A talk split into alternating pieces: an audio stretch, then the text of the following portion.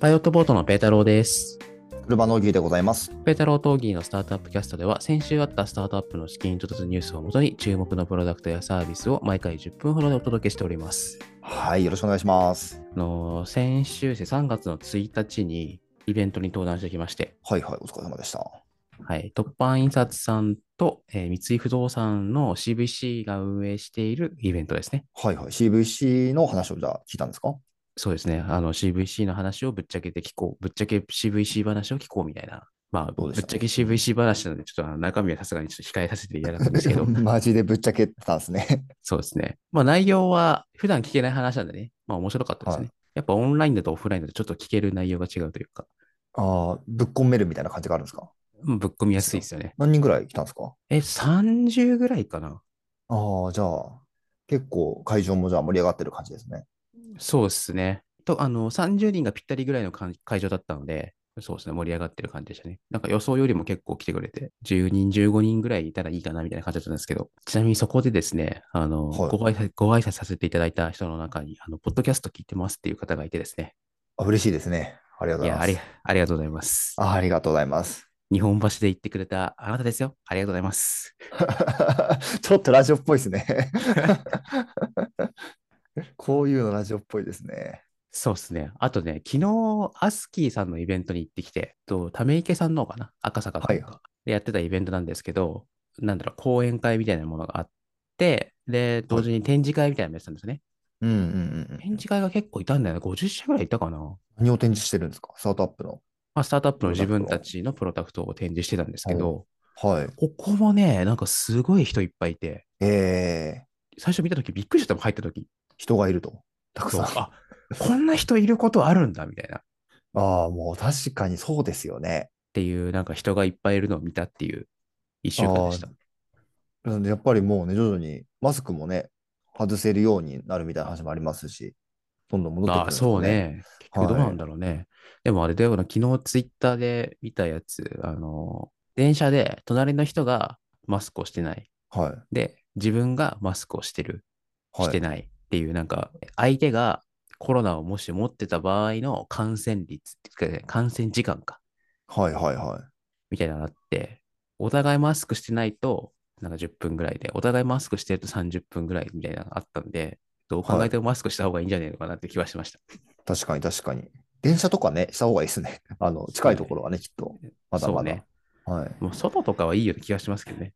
そうですね。ちょっと広くてね、空気が流れるところだったら良さそうな感じありますよね。まあ、というところで。いや、でもあれですよ。今は花粉ですよ。どっちかっていうとマスクは。まあ、どっちか、どっちにしてもね、5月ぐらいまでマスクせざるを得ないみたいな ところありますもんね。 どっちにしろ外さないから、ちょっと今話さないでほしい。そのマスク外しとか外さ ないと。あの、なんかわかんないですけど、ね、マスク外していいですよって言われて、マスクしてる、なんか保守派みたいな感じに見られちゃいますよね、おそらく。そう花粉症 なのに。そうそうそう。どっちかっていうとコロナよりひどいからね、花粉症の 方がね。いや、そうなんですよ。3回ぐらい前に、あの、花粉症防止の話をしたと思うんですけど、今年は僕は目が辛いんですよね。ああ、目からくる感じですね。い、はい。はいなので、あの、でっかいメガネとかサングラスしてると効きますよ。や、本当です。僕、マジで大丈夫です、今年は。サングラスめっちゃしてる んで。はい。いや、もう、ほんと全然違うからね。いや全然違います。びっくりしますからね。本当、目がちょっとかゆいなって思い始めてる人、おすすめです。本当に。もうもう本当にあの、マスクしてるのに、サングラスしてない人、何してんだろうと思いますもん、 僕逆の方が効果あるんじゃないか説すらちょっと思ってます。なんか普通のサングラスを花粉に効くサングラスとか聞いて、売り出したい、売り出してれば売れるような気がしてきました、今確かに30%ぐらい売り上げ出そうですね、この時期。 ちあの無駄に面積が開いやつね。ょっとおしゃれでね。そういうのをおしゃれ不そうそうそうそう。はい。思議ですね。まはいあ、はい。まあ、そんなどうでもいい話は置いといて、まあでもイベントあったら、僕も行きたいです。はい。呼んでください。あ、そう、イベントで思い出した。あのイベントので名刺交換してお話しするじゃないですか。はい、ありますね。突版さんが出てたので、まあ、はい僕、突版とお仕事しているので、あの突版のあの温度メディア作るのお手伝いしてますみたいな話をしてたら、はい。でお話ししてた方々、まあ、イベントの趣旨柄 CVC とかの方が多かったんですけど、はい。まあやっぱりどこも苦労しているみたいので、えそう、情報発信はね、まあ、やること自体はそんな難しくないんだけど、やり続けるのが大変なんだよね。ー、なるほど、なるほど。そうですよね。継続するのは難しいですよね、メディアっていうのは。そうなんですよね。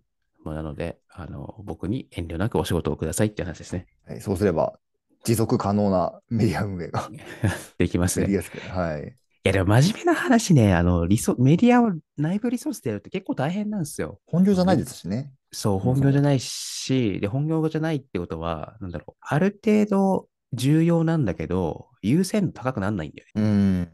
後回しになっちゃうんだよね。書くの難しいじゃないですか、実際。時間もかかりますし。そうそうそうそう。っていうのでね、あの本当にメディア事業部みたいなの作らない限りはね、まあ、ある程度外注しちゃった方がいいっていうのは僕の立場ですね。まあ僕が言ってもポジショントークにしかならないんであれなんですけど。はい。あ、でも本当そう思いますね。というわけで、繰り返しになりますが、遠慮なく私に連絡をください。はい。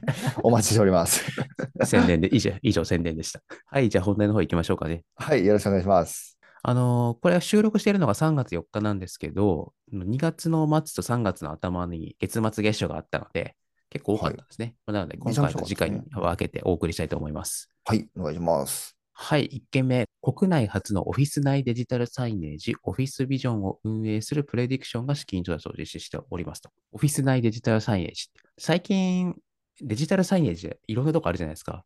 ありますね。はい。エレベエレベーターにもありますね。ある匂しいありますね。はい。あるよね。で、タクシーもそうだよね。なんか噂だとトイレとか、コンビニにも増えてきてるらしいね。トイレではまだ見たことないですね。ないよね。でも、だから、あれとあらゆるところに、なんかサイネージが進出してるっぽいらしく、でもその一環と言っていいのか分かんないけど、今度オフィス内にデジタルサイネージを置こうと。はいはい。オフィスですか。 まあでも合理的だよね。一番宣伝できますからね。うんうんオフィスな、まあオフィスの執務室とかどうかはあれだけど、あのー食堂とか休憩スペースとか、はい。喫煙所とか、確かに。確かに。ね、B2B だったらね、めちゃくちゃそこ出したいよね。確かに。もう全然ターゲッティングできますもんね。全然ありだよねと思って。頭がいいなと思ったっていう。あ、これあれだあねあ。コピー機に置いてあるね、例えば。ああ、コピー機もありますよね。下手したら10分、15分ぐらい全然コピー機の前いますからね。うん、確かに確かに。あの、やっぱね、コピー待ってるのね、暇だからね。暇なんですよね。でもそこでやらざるを得ないですから ね。あの、ファミマかなファミマかなんかで印刷すると、なんだろう、画面のところになんか間違い探しみたいなの出てくるんだよね。で、はい暇だからついやっちゃうんだよね。ちょっと、ペータロさんやるんですか間違い探し。あ、タヌキの尻尾がないみたいな。 それぐらい暇ってことですよね。そうそうそうそう。いやだから、ありだなって気がしますね。確かに。30秒ぐらい絶対タイムロス出ますもんね。早くてうも。ん、そうね。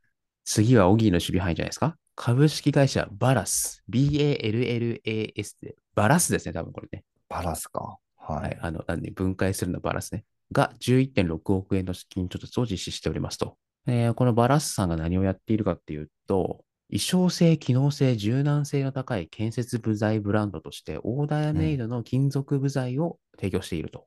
うんうんうんあオーダーメイド金属部材らしいです。ということで、なるほここはちょっとど。オギーに説明してもらいましょうかね。これですね、建築業界で、まあ、2つ、まあ、部材の使い方っていうのがあるんですけど、1つが既製品を使うっていうパターン、もう1つが造作を使うっていうパターンがあるんですよ。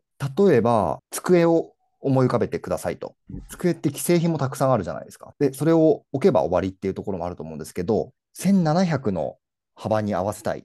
1.7メートルの幅にぴったり合わせたいみたいな。あると、既製品が合わなかったりするんですよね。はい。で、その時に、あの、発注しないといけないんですよ。で、そのうん発注する時に、あの、まあ、その、木材の会社だったりとか、足は金属で作りたいから金属の会社だったりとか、なんかそういうところにいちいち全部オーダーをしないといけないっていう状態がおー発生するんですね。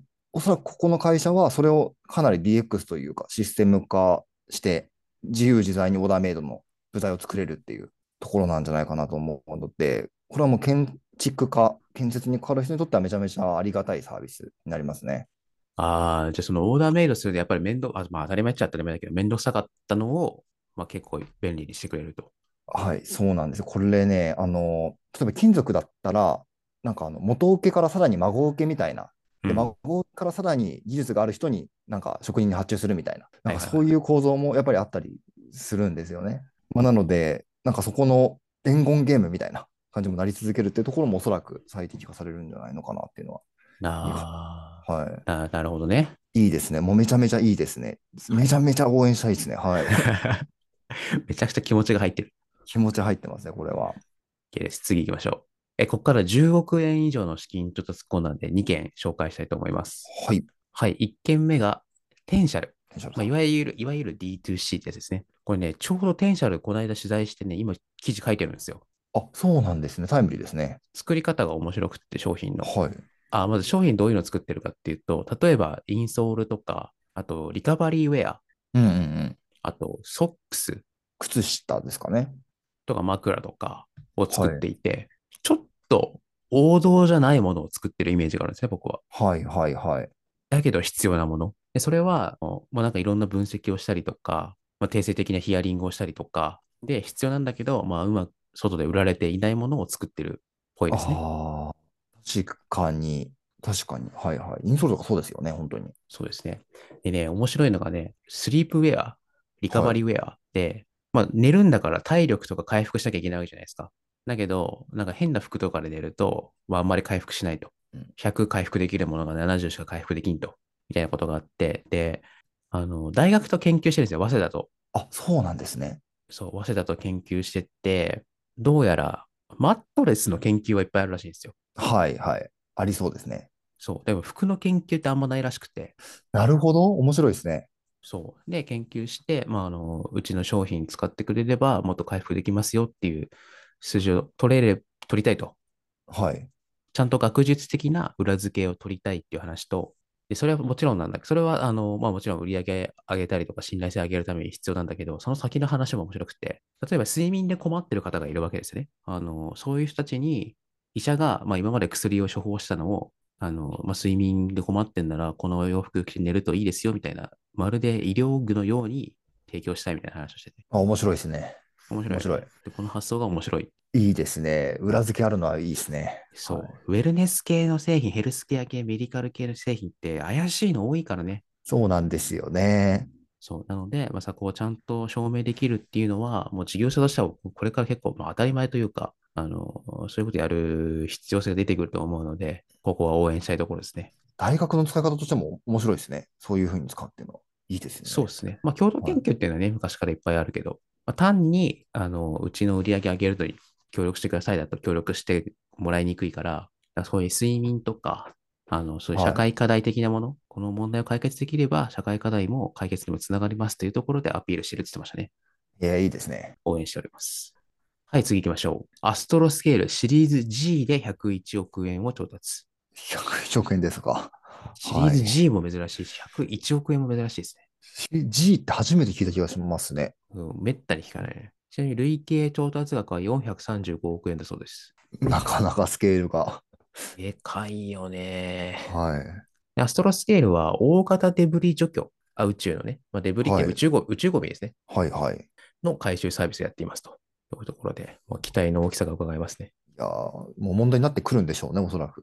まあ、宇宙今増えてるからね、いろいろいやあはのいいろいろ事業範囲が。はい、次行きましょう。支出管理サービス、バクラクを提供するレイヤー X がシリーズ A で55億円の資金調達を実施。シリーズ A で55億って大きいな、おい。あ大きいですね。これも大きいですね。支出管理サービスって言ってますけど、請求書とか経費生産とか法人カードとか、あの、別にバクラクどうのこうのじゃないですけど、この請求書処理とかのサービスって結構いっぱいあって、あの誤解をそれず言えば請求書処理なんてそんな皆さん変わんないような気がするんですけど、で例えばうちの会社だったら今フリー使ってるんですけど、フリーの中にまあ請求書処理するやつもあるので、まあ、ちょっとバクラクとか他のサービスあんまり使ったことないんで、ちょっと詳しくわかんないですけど、なんかフリーフリーの中にあったらね、その会計処理サービスと一緒にセットになってるわけじゃん。だからわざわざなんか別のサービスを使う必要ないと思うんだけど、なんでこのサービス、こういう系のサービスが増えてるかがいまいちよく分かってないんだよね。そうですよね。もう全部一緒にしてもらった方がいいですよね。はい。なんかバクラクの請求書管理とか経費生産だけめちゃくちゃ使いやすいみたいなことがあれば別かもしれないけど、はい。